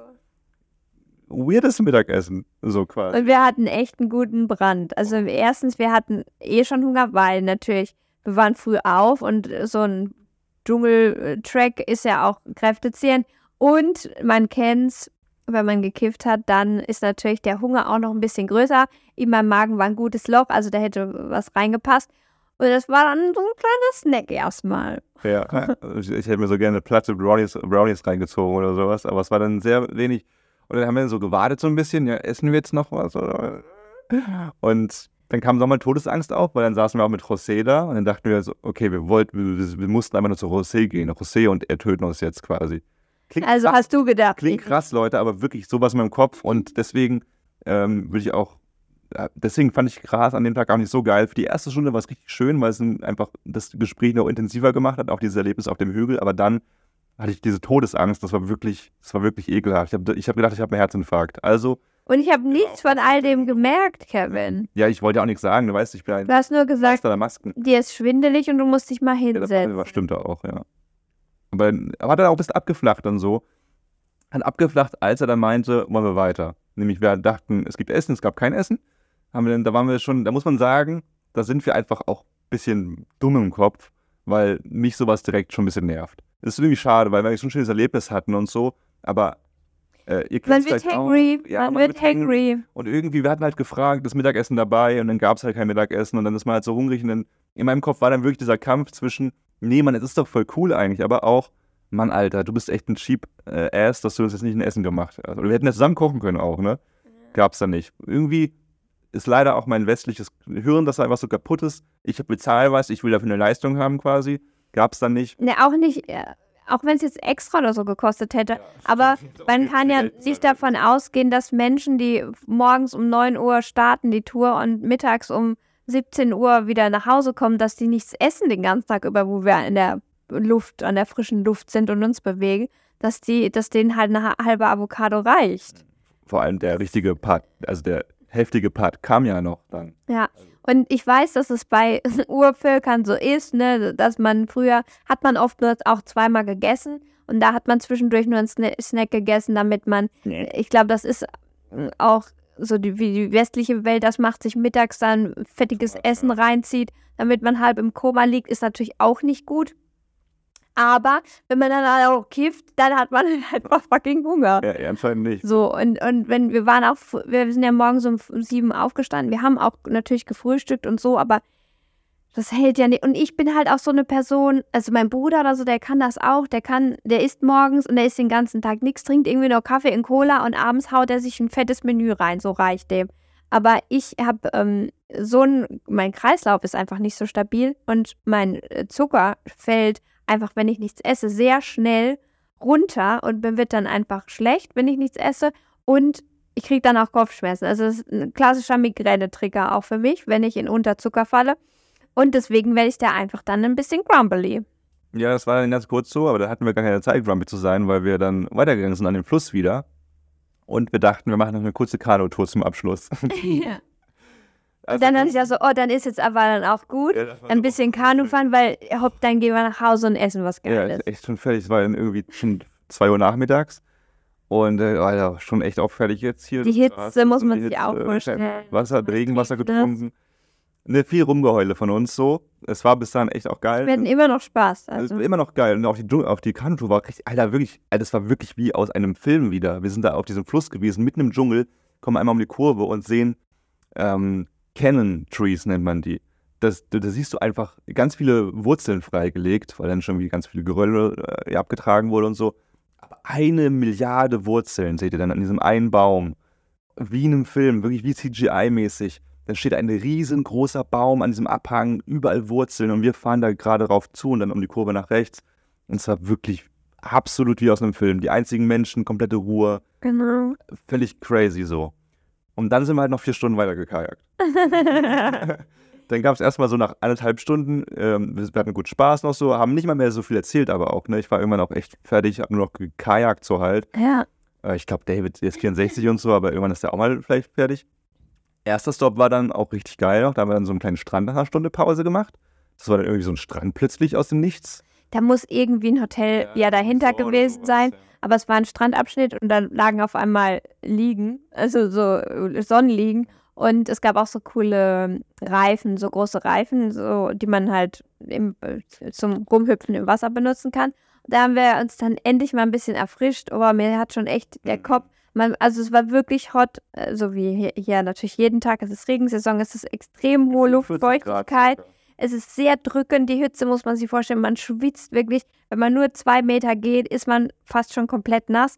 Und das hat gut auf den Kopf geballert auf dem Fluss, muss man sagen. Und dann natürlich die Erfrischung, äh, da ins kühle Nass zu springen, auch richtig geil. Und da muss man auch sagen, also wir sind ja mitten in Belize, ne, Zentralamerika, am Äquator, so am Äquator, weiß ich gerade nicht genau. Aber äh, so wie man sich Dschungel vorstellt aus den Dokumentationen, ist es nicht ganz. Also es ist jetzt nicht wie im Regenwald, weil tatsächlich wirklich wenig Zeug uns über den Weg gelaufen ist, das creepy oder gar gefährlich war. Also wir haben uns einmal eingesprüht ähm, mit, mit Antipro, dazu ein bisschen Werbung auch später, aber auch echt Herzwerbung, weil es einfach richtig geile äh, Anti-Mücken-Spray ist. Und das haben wir einmal gemacht. Dann haben wir echt gar keine Mücken gehabt, so. Und es gab keine Schlangen. Wir waren in diesem Fluss baden. Äh, es gab keinen komischen Fisch, der, der, der in meinen Schwanz gesprungen ist und sich da festgekrallt hat. Keine Blutegel. Äh, man konnte da halt so rumschwimmen und machen, ohne dass man Angst vor einem Puma haben musste. So. Ich glaube, es gibt durchaus natürlich gefährlichere Ecken, aber. Ähm, das war so ein Regenwald Light, war das so ein bisschen. Also war Ja, wunderschön, genau. aber ohne die Gefahren. Also von daher können wir es echt nur empfehlen, wenn ihr Angst vor vielen Tieren habt, San Ignacio, Man- die Tour mit David. man stellt sich halt immer, auch in Thailand und so im Dschungel, äh, war ich ja auch schon da so ein bisschen im Khao Sok Nationalpark im Inland und so. Und man stellt sich das immer so vor, als wäre, wär, müsste man sich da jeden Weg mit der Machete dann freischlagen. Und das wäre alles so dicht bewachsen, dass man quasi schon, wenn man sich einmal reinstellt, mit in den Pflanzen drin hängt komplett. Äh, Es ist aber tatsächlich auch gar nicht so. Und es ist auch nicht so, dass man denkt, da kommt jetzt an jeder Ecke ein Tier einem entgegengesprungen, weil ähm, Wir haben ganz die viele Tiere, Enten gesehen. die Tiere kommen Enten, aber Vögel auf dem, auf, dem, auf dem Fluss einfach. Das waren die meisten Tiere, die wir gesehen haben. Die Tiere kommen meistens nachts raus und es ist so ein bisschen, so ein bisschen wie beim ähm, Tauchen, wenn man, man hat irgendwie durch, durch Filme und so, wenn man das sieht, kriegt man oft so eine falsche Vorstellung, weil wenn man Dokumentationen guckt, dann sieht man immer die geballte, man sieht ja Zusammenschnitte von, da passiert was im Dschungel. Hier, oh, da kriecht's und da ist der Affe und da kommt der Puma und so. Dann denkt man alles, oh mein Gott, wenn ich einmal im Dschungel stehe, dann habe ich einen 360-Grad-Blick und dann ist alles dabei. Überall äh, lebt so. Und genau das denkt man irgendwie auch beim, also habe ich, bevor ich meinen Tauchschein gemacht habe, dachte ich auch, wenn ich ins Wasser gehe und ich bin irgendwie in 10, 20 Metern Tiefe, ich bin umzingelt von tausend Fischen und Haien und was weiß ich, was da alles lebt. Aber das ist gar nicht so. Du gehst manchmal runter und tauchst und du guckst einfach 50 Meter wie über ein Steppenfeld. Also so, da ist einfach nur irgendwie so Bodengras und da schwimmt hier mal ein Fisch, da mal ein Fisch. Aber das sind einfach so krasse Weiten und der Dschungel ist halt auch so weit. Das ballt sich nicht alles um dich rum. Und die Tiere sind natürlich auch nicht blöd. Die gehen grundsätzlich eher in Deckung vor dir Mhm. und zeigen dich, das zeigen sich halt natürlich nicht so direkt. Deswegen da keine Angst, dass ihr da bei jedem Schritt auf irgendeinen gefährlichen Skorpion tretet oder sowas. Wir waren auch mit, mit Sneakern und kurzen Hosen im Dschungel unterwegs. Also war David auch nicht. Der hat dann auch Gummistiefel große an und sowas, aber hat auch nicht gesagt, dass wir jetzt da groß aufpassen müssen. Deswegen da Entwarnung. Es ist nicht immer so beängstigend, wie man glaubt. Und ich bin großer Schisser. Ich habe auch gerade vor dem Podcast eine kleine Spinne hier entfernen müssen, weil ich mich schon wieder aufgeregt habe, dass unsere Wohnung nicht ganz dicht ist. Aber so ist es. halt. Im bin- Zimmer waren mehr, im Zimmer waren mehr Insekten als jetzt im Dschungel. Stimmt. Das mehr Spinnen gesehen hier in unserem Bett als sonst wo. Ja. Ein Riesenhighlight war aber auch, wo wir David vorgeworfen haben, spaßig natürlich, dass das Teil der Tour war. Wir waren auf dem Fluss, Leute, und plötzlich, Das Boot das, singt. das, das Boot sinkt plötzlich. Es war einfach ein Leck in unserem Da Kanu. habe ich das erste Mal Angst gehabt. Ich hab, Weil, weil nämlich Kevin noch so, ja, da läuft die ganze Zeit so ein bisschen Wasser rein. Am Anfang denkt man, ein bisschen Wasser im Boot ist ja unten immer normal. Aber dann fragt er auch so Kevin, ah, ist es okay vorne bei dir? Wie, ist, wie viel Wasser ist es? Und Kevin macht da natürlich, also wie immer, als wäre gar, gar, nichts, gar nichts passiert, steht schon mit bis zum Knöchel im Wasser und sagt dann, oh no, it's totally okay. When I was a kid, I had uh, wet feet, uh, feet all the time. Und sagt dann einfach, ja, ist ja, ist ja komplett egal. Ich stehe mit, mit den Füßen komplett im Wasser, also vorne komplett vollgelaufen, 30 Zentimeter vor dem Wasser. Und er sagt einfach, oh, ist okay, ich kann auch mit nassen Schuhen laufen die ganze Zeit. So, und dann habe ich da erstmal hingeguckt und dachte, oh Mann, der ist ja irre, der sagt wieder, für alles in Ordnung dabei. Es Boot singt gerade. Fuck, wir gehen immer, ich guck so, es wird, wir gehen immer tiefer, gehen, und dann meinte er so, oh nee, nee, das können wir nicht so lassen, ähm, wir sinken, das, das darf nicht so bleiben, wir müssen sofort rechts ranfahren. Aber sofort gab es dann auch nicht. Weil man muss, dieser Fluss ist jetzt nicht sehr wild. Ne? Es gibt ja auch so ein paar Passagen, wo du so ein bisschen mit dem Strom mitkommst und so, wo du so ein bisschen einen Boost hast, wie bei Super Mario, ähm, bei, bei Kart, Super Mario Kart. Aber es gab dann eine Stelle, wo es wirklich ein bisschen absurder war, wo da wirklich auch Wellen da waren und so, ne? Und genau an dieser Stelle sind wir halt fast untergegangen. Und genau dann sind wir in diese Stromschnelle, die ist ein bisschen heftiger gewesen, ist reingefahren und die Wellen sind sogar so ins Kanu bei mir vorne reingeschwappt. Weil wir schon so tief und haben noch mehr Wasser äh, reingeschwappt. Und ich war so auch kurz, okay, shit, wenn wir jetzt hier sinken, Technik und sowas. Also mein erster Gedanke war jetzt nicht wegen uns. Dass wir da Ich habe den Dryback sofort zugeschnürt. ja, also ich dachte auch einfach scheiße, wir haben hier äh, Kamera und Handys und sowas. Das ist jetzt unsere Arbeitsmaterialien halt, äh, nicht nur Mhm. unsere Suchtmittel. Und dann, gerade so sind wir dann halt irgendwie links in irgendein Ufer gefahren. Ja, weil das Ding ist, nachdem Kevin ja so todesmutig gesagt hat, na, ist so voll okay, dass ich nasse Füße habe, ähm, hat er dann äh, doch sehr schnell Angst bekommen und dann hat ihn hat David dann alle 30 Sekunden gefragt, äh, soll ich hier rüberfahren? Soll ich hier? Soll ich hier? Hier ist eine Haltestelle. Ah, oh ja, vielleicht hier. Und wir sind irgendwie so an so fünf Haltebuchten vorbeigefahren und er meinte immer, nee, hier nicht, hier nicht. Ja, aber ich hier habe auch nicht verstanden, warum. Also ich habe ja bloß versucht zu helfen. ich weiß, und er meinte irgendwie immer so, ja, beruhig dich. Er hat immer gesagt, beruhig dich. Hier noch nicht, machen wir gleich, machen wir gleich. Und, und Kevin, hä? Ich wollte nur helfen, so wie ich dachte. Es kam auch nicht viel von ihm. Außer halt dann so, ha, viel Wasser. Und dachte, okay, ist er Herr der Lage jetzt so wirklich? Oder, weil eigentlich wusste er ja alles. Da habe ich aber nicht das Gefühl gehabt, dass er jetzt perfekt Bescheid weiß. Und dann sind wir halt immer rechts rangefahren an Ufer, so ein kleines Strändchen mitten im Dschungel und haben einmal das Kanu umgedreht. Und dann standen Anna und ich da bewundernswert vor ihm und, äh, also nicht wir waren bewundernswert, sondern er, und haben uns angeguckt, wie er dieses Loch gestopft hat mit einer Plastiktüte. Also vorne, ihr müsst euch vorstellen, vorne am ist ein Bug vorne, ja, ne? Da war halt ein Loch, so. Da war einfach ein Stück Holz rausgerissen, so ein bisschen und irgendwie kaputt halt. War aber vorher schon kaputt. Also er hat es schon mal geflickt, hat nicht ganz gehalten. Dann hat er einfach irgendwie so eine kleine Einwegplastiktüte aufgeschnitten und ein bisschen gefaltet und in dieses Loch reingedrückt und mit dem Holz dagegen gepresst. Und es hat irgendwie so gut gepasst, dass das wirklich wieder vernünftig aussah. Ja, hat es irgendwie mit dem Messer noch so reingestopft und sowas. Und Es hat funktioniert. Es hat wirklich, also wir standen da nicht lange. Das irgendwie super schnell geflickt. Finde ich absurd auch. Es hat dann auch immer so ein bisschen Wasser. Anna musste dann im Verlauf der. der ich habe dann, um sicher zu gehen, er hatte so einen kleinen Becher dabei. Und dann ähm, hat er mir den gegeben. Und dann habe ich einfach die restlichen zwei Stunden damit verbracht, mit diesem Becher alle zehn Sekunden das Wasser, was bei mir ankam, was von dir, was von vorne so nach hinten geschwappt ist, immer aus dem Boot wieder rauszukerchern. Und da muss man auch sagen, also das ist zum Beispiel ein negativer Punkt, oder was heißt negativ, aber halt auch eine Charaktereigenschaft von David. Er war jetzt nicht der geplanteste. Er hat uns das mit Mittag nicht gesagt, dass wir uns hätten Mittagessen mitnehmen müssen.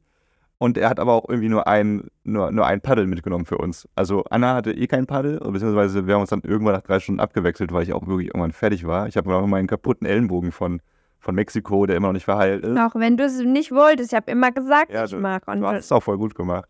Aber immer dann, wenn der eine nicht gepaddelt hat, musste der andere halt mit dem Becher das Wasser rausschippen. Und man hat dann auch manchmal panisch David hinten gehört mit einem anderen Becher, wie er noch schnell bei sich was rausgemacht hat, weil es dann doch Richtung Ziellinie immer wieder mehr wurde. Und ich sagte, ja komm, aber keinen Bock mehr, wir schaffen es jetzt noch. Weil wirklich, also es waren vier Stunden, wir, sind, ja, wir haben nur gepaddelt.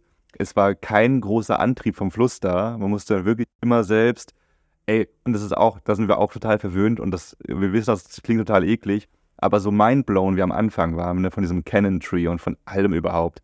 Aber nach zwei, drei Stunden auf diesem Fluss bist du einfach nur gelangweilt. Du willst nicht über, um die Ecke fahren und du weißt, oh ja, toll, anderes Grün. Oh, Ich, also gelangweilt will ich es gar nicht nennen. Ja, aber einfach, erstens, es ist, vielleicht kennt ihr das, wenn man in so einem Kanu sitzt, dann kann man sich ja nirgendwo anlehnen. So. Das heißt, du sitzt die ganze Zeit, deine Beine sind relativ weit oben. Du bist eigentlich, also du, ne, wenn du die so nach unten machen könntest, dann könnte sich dein Rücken auch wieder entspannen. Dann könntest du dich nach vorne lehnen. Mhm. Aber deine Beine sind ja quasi fast auf selber Höhe wie dein Popo.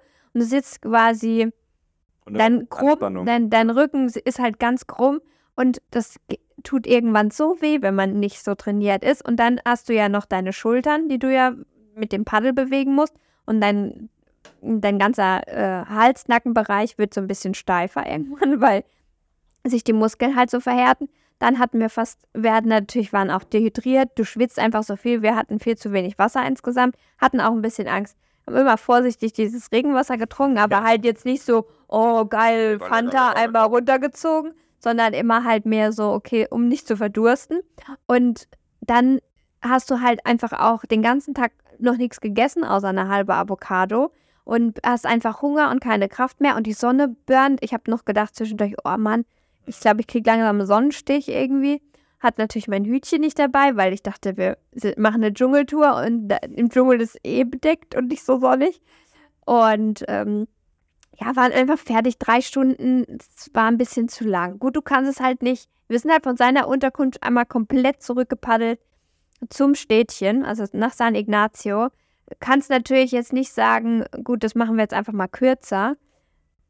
Aber drei Stunden für ungeübte, äh, bequeme Touristen ohne Essen ist schon.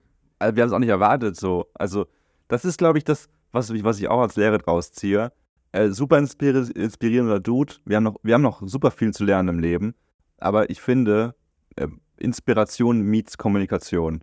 So, weißt du? Mhm. Also Kommunikation ist einfach das A und O in der Welt. Und so geil er als Typ ist, es hat immer so ein bisschen Geschmäckle, auch für ihn, dazu kommen wir gleich noch. Ich glaube, wir haben auch noch mal am Ende so ein bisschen schlechten Eindruck gemacht, aber auch wegen schlechter Kommunikation. So, Anna hat gefragt, so ganz deutsch halt auch, ne? Können wir Dschungel gehen? Können wir Vögel beobachten oder Tiere beobachten? Können wir was essen? K Ja. Guckt, äh, genau, ich hatte ihm geschrieben, ich gesagt, können wir ein bisschen, genau, wir wollten ein bisschen Dschungeltür machen, ein bisschen Nature, ein bisschen Animals äh, und zusammen was äh, essen. So, dann das Essen auf jeden Fall dabei. Genau, Essen groß geschrieben. Nee, war nicht groß geschrieben. Und dann hat er gesagt so, ja, können wir machen. 50 US-Dollar pro Person, ne? Ja. Aber eigentlich wäre sogar noch dabei gewesen, so Overnight Stay und sowas. Also auf Google? Maps stand irgendwie Dschungeltrack, Overnight Stay, äh, Food included, stand 50 Dollar. Da habe ich gesagt, ja, das ist jetzt die Tour, die wir machen, bloß halt nicht mit Übernachtung. Genau, Wir haben machen gesagt, einfach halt das jetzt bloß tagsüber komplett. Und Auch weil er schon meinte, so, hey, die Hütten sind noch nicht ganz fertig und so, ne? genau, da haben wir gesagt, ist, ga- ist gar kein Problem, wir müssen nicht mit Übernachtung, aber einfach selbes Programm mit Essen und so, halt nur nicht mit Übernachten. Und, ähm, und am, am Tag vorher hatten wir ihn nochmal getroffen und dann haben wir gefragt, müssen wir irgendwas mitbringen? Und da meinte er, nee, nur gute Schuhe. Und Was hat er noch gesagt? Sonnencreme, also ein, und Mückenspray. Hat er gesagt. Mückenspray, genau, das so. Also kein, nichts von Wasser oder bringt Essen mit oder sowas. Und das ist ein bisschen doof so, weil man, äh, wir sind ja keine Pros so hier, ne? Und dann denken wir uns, okay, dann sagen wir uns einfach, was wir brauchen. Ist spießig, aber nee, ich will ja eigentlich schon wissen, was so abgeht jetzt gerade so, ne? Also, dass wir uns darauf vorbereiten können. Und auch dann, ja, dann sag halt irgendwie, die Kanutour geht ein bisschen länger und so, und das ist. Er ist halt rougher, ne? Er hat auch den ganzen Tag fast nichts getrunken und so. Er hatte gar kein Wasser dabei. Ne? Er hat auch den, die, die ganze. Also ich habe den nicht einmal Wasser, außer als wir an seinem Häuschen sind. waren. Genau, und dann hat er auch fast nichts getrunken und der hat auch fast nichts gegessen.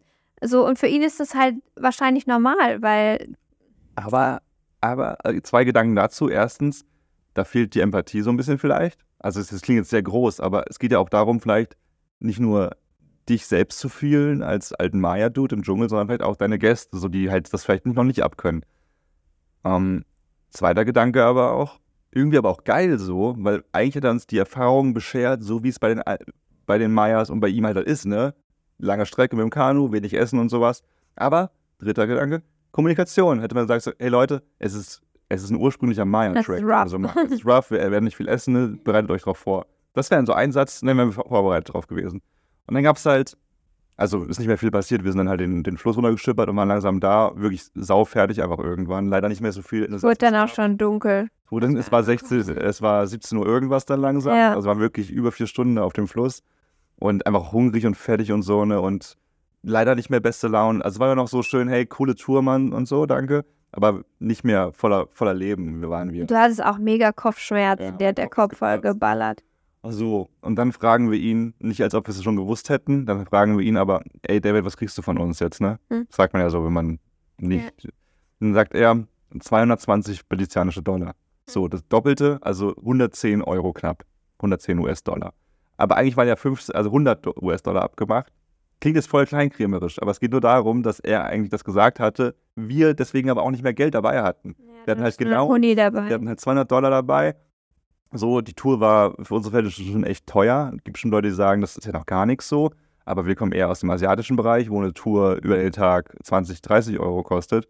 Also Gut, ist, ist hier nicht die Regel, nee, genau, das ist aber die Regel, ja. und ich hätte ihm auch gern mehr Geld gegeben, aber ich dachte dann so, nee, er hat gesagt 50 und es war dann auch kein Essen dabei und wir waren hungrig und ähm, wir mussten das Wasser aus dem Boot rausschippern und so. Und dann habe ich gedacht, nee, dann äh, ist 50 ist dann schon okay. Es war kein Essen dabei, wie er gesagt hat und dann, außer gut, ne, er hat uns eine halbe Avocado. Ja, ist besser als nichts. Aber es war dann einfach so voll schade, dass es nochmal so ein doofer Moment war. Weil er meinte dann auch so, ich habe doch in der Mail geschrieben, wie viel es kostet. Und wir hatten halt nie Mailverkehr. Anna hat ihm bei WhatsApp geschrieben, das waren so zwei Sätze miteinander. Da stand 50 US-Dollar für die Tour, mit Übernachten halt sogar. Klar, das, dafür gab es dann die Kanu-Tour, aber dann hätte er vielleicht einfach sagen müssen, wie viel es wirklich kostet. So, und dann war es halt super unangenehm, weil wir so einen coolen Tag hatten, aber plötzlich war es so, hm, weil aus seiner Perspektive könnte es sogar so sein, ne, die Kanu-Tour ist sogar mehr wert, jetzt sagen wir mal, als bei mir zu schlafen da und so, weil wir da geblieben wären. Und das hätte vielleicht sogar 80 Dollar gekostet, aber ich mache jetzt 60 Dollar für, für eine Person. Und wir haben aber, wir zahlen aber nur das, die 50 so quasi. Also fühlen wir uns beide auf den Schlips getreten, weil wir denken, hey, wir hatten noch 100 eigentlich ausgemacht und Trinkgeld hätten wir auch noch gegeben, aber dann halt mal, wenn wir nochmal vorbeigekommen wären, ne? Äh, Weil wir da immer nicht mehr genug Geld dabei hatten. Und er ist auf den Schlips getreten und fühlt sich da, weil er denkt, ey Leute, eigentlich hätte ich noch mehr verlangt. So. Aber er wusste, Halt, er, ja. er wusste ja gar nicht, dass wir das gar nicht wussten. Ja, es war ein klassisches Kommunikationsproblem. Und wenn, ähm, ja, wenn er, letztendlich haben wir uns jetzt danach oft den Kopf zerbrochen und überlegt, wie es hätte sein können. Ich dachte dann halt einfach, also ich hatte ihm sogar vorher noch geschrieben, ähm, wie viel kostet es in etwa, ha, mit so einem Affensmiley, der sich die Augen zuhält, weil wir sind Backpacker und wir müssen ein bisschen aufs Budget halt achten. Hätte ich auch noch extra geschrieben, da, weil wir halt nicht jede Tour hier mitmachen die irgendwie und Mhm. wie die Amerikaner sind, die halt mal 200 Dollar für in Drops gelutscht raushauen.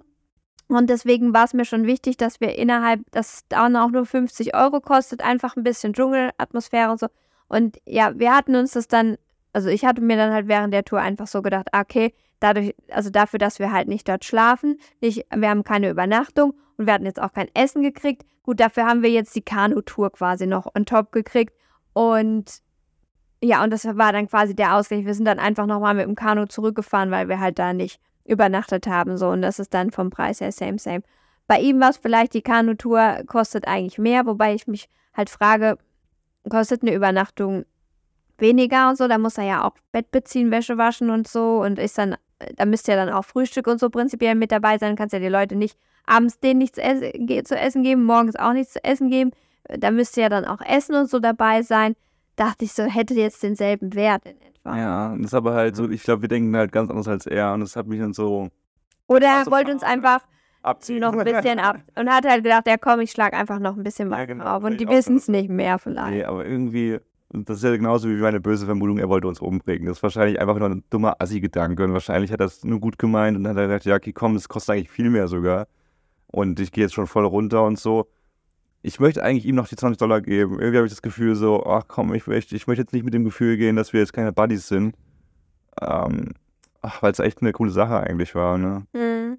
Ich weiß, ich äh, könnt ihr gerne mal eure Meinung sagen, wenn ihr es solches angehört habt. So, äh, klar, ihr wart nicht dabei, aber äh, das ist für uns echt spannend, weil wir so merken, wir inspirieren uns, wir lassen uns voll gerne inspirieren von solchen Leuten, aber wir merken auch schon ab und zu, wie Kommunikation immer noch so ein Problem ist. Und wir, du hast vollkommen recht, wir bezahlen ja auch für die Tour und wir wollen was lernen über die, aber es ist eigentlich immer eine sehr einseitige Unterhaltung bei sowas. Es geht natürlich immer so um ihre Kultur und so.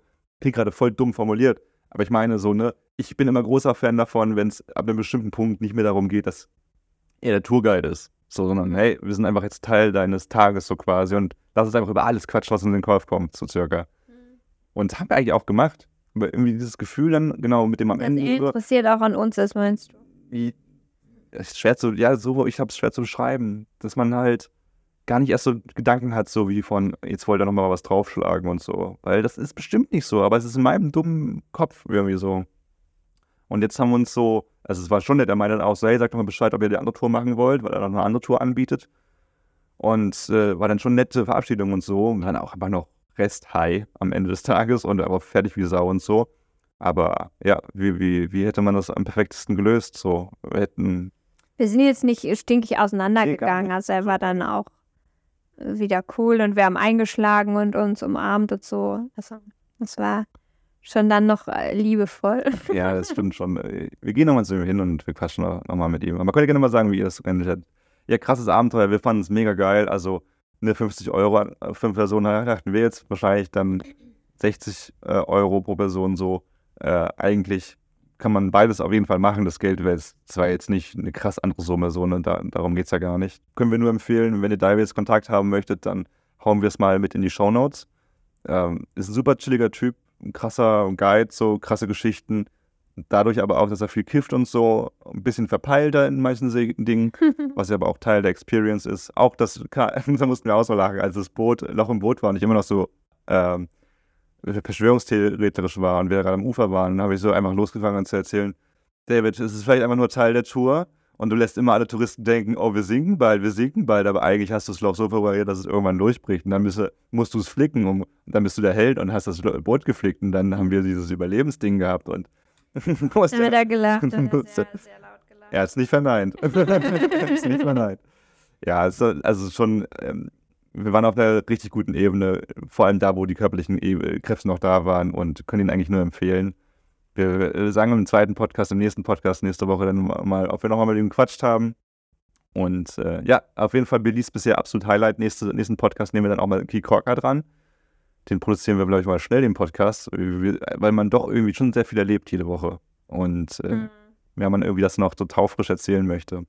Danke fürs, äh, fürs Zuhören, Leute. Das war jetzt mal ein bisschen längere Folge, aber es hat irgendwie auch voll Spaß gemacht, das nochmal eine Stunde 20 circa. Echt? Oh, krass. aber wir wollten das nochmal so rezitieren, weil es echt ein crazy geiles Abenteuer war, abseits äh, der Touriströme und eigentlich, ja, das ist echt so eine Sache ist, wofür wir sehr gerne reisen. Auch wenn wir dann mhm. meckern und diskutieren, wie wer hätte man das noch besser machen können. Ich glaube, so ganz deutsch, das ganz deutsche Gehen kriegen wir nie raus, leider aber vielleicht auch nicht leider, weil es halt einfach Teil von uns ist. Es ist Teil von uns und es ist halt auch okay.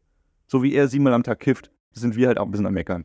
Und ihr wisst ja, bei Hunger hört die Freundschaft auf. Ja, leider. Ich bin wirklich ein angry Typ. An dieser Stelle noch ein dickes Dankeschön an unseren heutigen Botschaftsgeber, der auch unser Leben gerettet hat an diesem Tag, nämlich Antibrum. Ja, also ich, ich muss wirklich sagen, dass ich Antibrum schon, auch bevor sie jetzt Kooperationspartner dieses Jahr geworden sind, schon seit, weiß nicht, seit zehn Jahren oder sowas benutze, weil ich ja schon äh, sehr früh immer nach, ab nach Thailand und sowas gegangen bin. Und ähm, Antibrom einfach, ich habe verschiedene Mittel getestet und so, auch die anderen einschlägigen, die man so kennt, äh, wirken einfach nicht so gut, weil, vielleicht habt ihr das auch schon mal gesehen, wenn ihr in den Tropen wart, es gibt dieses Mittelchen DEET, heißt das. Und es gibt in Deutschland, weil natürlich die Mücken da auch nicht so stark sind oder die Moskitos, gibt es mehrere Mittel, die dann halt auf rein pflanzlichen Ölen und sowas äh, äh, aus pflanzlichen Ölen bestehen und halt nicht dieses DEET ähm, haben, diesen Wirkstoff. Aber dieser Wirkstoff ist halt vom ähm, Tropeninstitut und wissenschaftlich bestätigt einfach der wirksamste gegen aggressive Moskitos. Und das ist, die sind halt hier einfach viel, viel in größerer Schar, kommen die auf dich zu, fressen dich auf hier in den Tropen.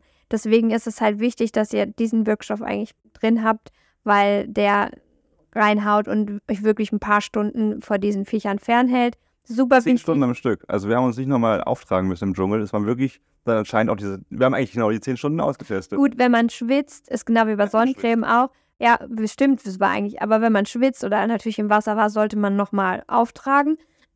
Ganz klar, weil das dann wieder abgewaschen wird. Aber grundsätzlich waren wir echt den ganzen Tag safe. Ich, ich habe keinen einzigen Stich gehabt. Ne, du auch nicht eigentlich. Und auch gar nicht so unwichtig. Also es geht ja nicht nur darum, dass du äh, mal hier und da gejuckt wirst, sondern es ist auch einfach gefährlich. Also ganz viele, gerade Tropeninsekten, äh, vermitteln auch Tropenkrankheiten, wenn du Pech hast. Wir sind gerade hier in Belize, Richtung Guatemala, wo einfach das Dengue-Fieber gerade wieder nach oben schießt. Malaria und sowas, was alles äh, Mücken übertragen können und Moskitos. Dafür müsst ihr euch schützen, das kann sonst richtig böse enden, auch tödlich teilweise. Will jetzt keine Angst machen, aber deswegen ist es voll wichtig, sich einzusprühen. Und ähm, ja, also Antibrum hat auch schon äh, von Stiftung Warentest schon zweimal die, die Supernote 1 bekommen. Ähm, also die mit Bestnote ausgezeichnet, wirkt wirklich unfassbar gut und hat jetzt, es gibt das normale Antibrum, das ist ähm, ein bisschen, äh, also ist normal stark. Und dann gibt es jetzt aber auch das Tropical Antibrum, was noch ein bisschen stärker ist, gerade für so. 50% DEET hat es in der Packung. Und mehr, das ist es, ich habe mal geguckt, so, hey, 50% wäre nicht noch mehr, noch besser. Aber tatsächlich haben Studien erwiesen, dass mehr als 50% DEET keine größere Wirkung haben. Also das ist das Maximale, was man haben kann. Viele Sprays haben so 20, 30 DEET, Prozent DEET und äh, 50 Prozent das Maximalste. Äh, es ist am ungefährlichsten für dich. Die Tiere wirst du damit auch nicht groß schädigen, weil die einfach keinen Bock auf dich haben. Das ist nämlich ein Antigeruchsstoff quasi. Das, das, das, das, das riechen die nicht gerne und deswegen kommen die zu, nicht zu dir. Die, die fallen nicht tot um in der Luft. Gut, du solltest dir natürlich nicht in die Augen reiben, sondern nicht auf Schleimhäute, aber es ist trotzdem auch für, also für Kinder auch ab zwei Jahren äh, genau, ungefährlich. In einer normalen Menge so quasi, ja. Ja, können wir, fanden wir bisher einfach mega hilfreich. Also hat uns den Arsch gehalten. Immer wenn wir uns nicht eingesprüht haben, klingt jetzt wie eine, äh, äh, klingt jetzt voll so, als ob wir es ab und zu extra mal getestet hätten, aber wir haben es einfach manchmal vergessen und dann wurden wir halt 12.000 Mal gestochen. Und, äh, wir haben drei Packungen auch dabei.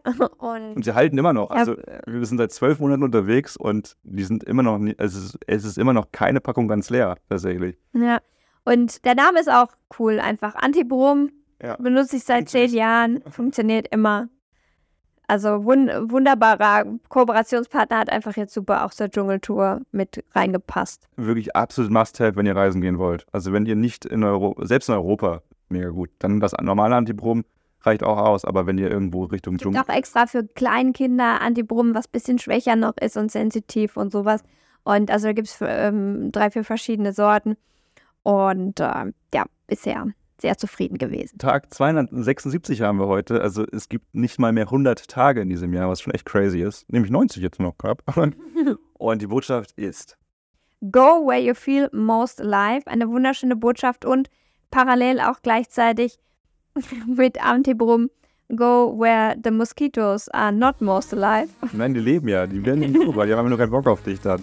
Von daher, äh, mega Botschaft. Äh, steht für Abenteuer, steht dafür, dass du aber auch gesaved durch Abenteuer hüpfst. Und vielen lieben Dank deswegen an Antibrung und auch an euch, dass ihr zugehört habt. So, wir machen jetzt ein schnelles Outro, weil der, die Folge schon so lange geht. Ey, folgt uns gerne auf Insta. Alle Links äh, gibt's äh, in den Show Notes, sowie auch Davids Kontakt. Ähm, kommt nach Belize, ist ein mega geiles Land. Danke, dass ihr reinhört, dass ihr Teil dieser Community seid. Unsere Travel-Therapie äh, Community wächst immer mehr. Es macht richtig Spaß, mit euch über jeden Quatsch zu schnacken. Und ja, seid mit dabei wenn es weitergeht. Nächste Woche wieder Billies dann im Poddy oder die nächsten Tage. Bussi Baba, bleibt gesund. Dankeschön. Ende.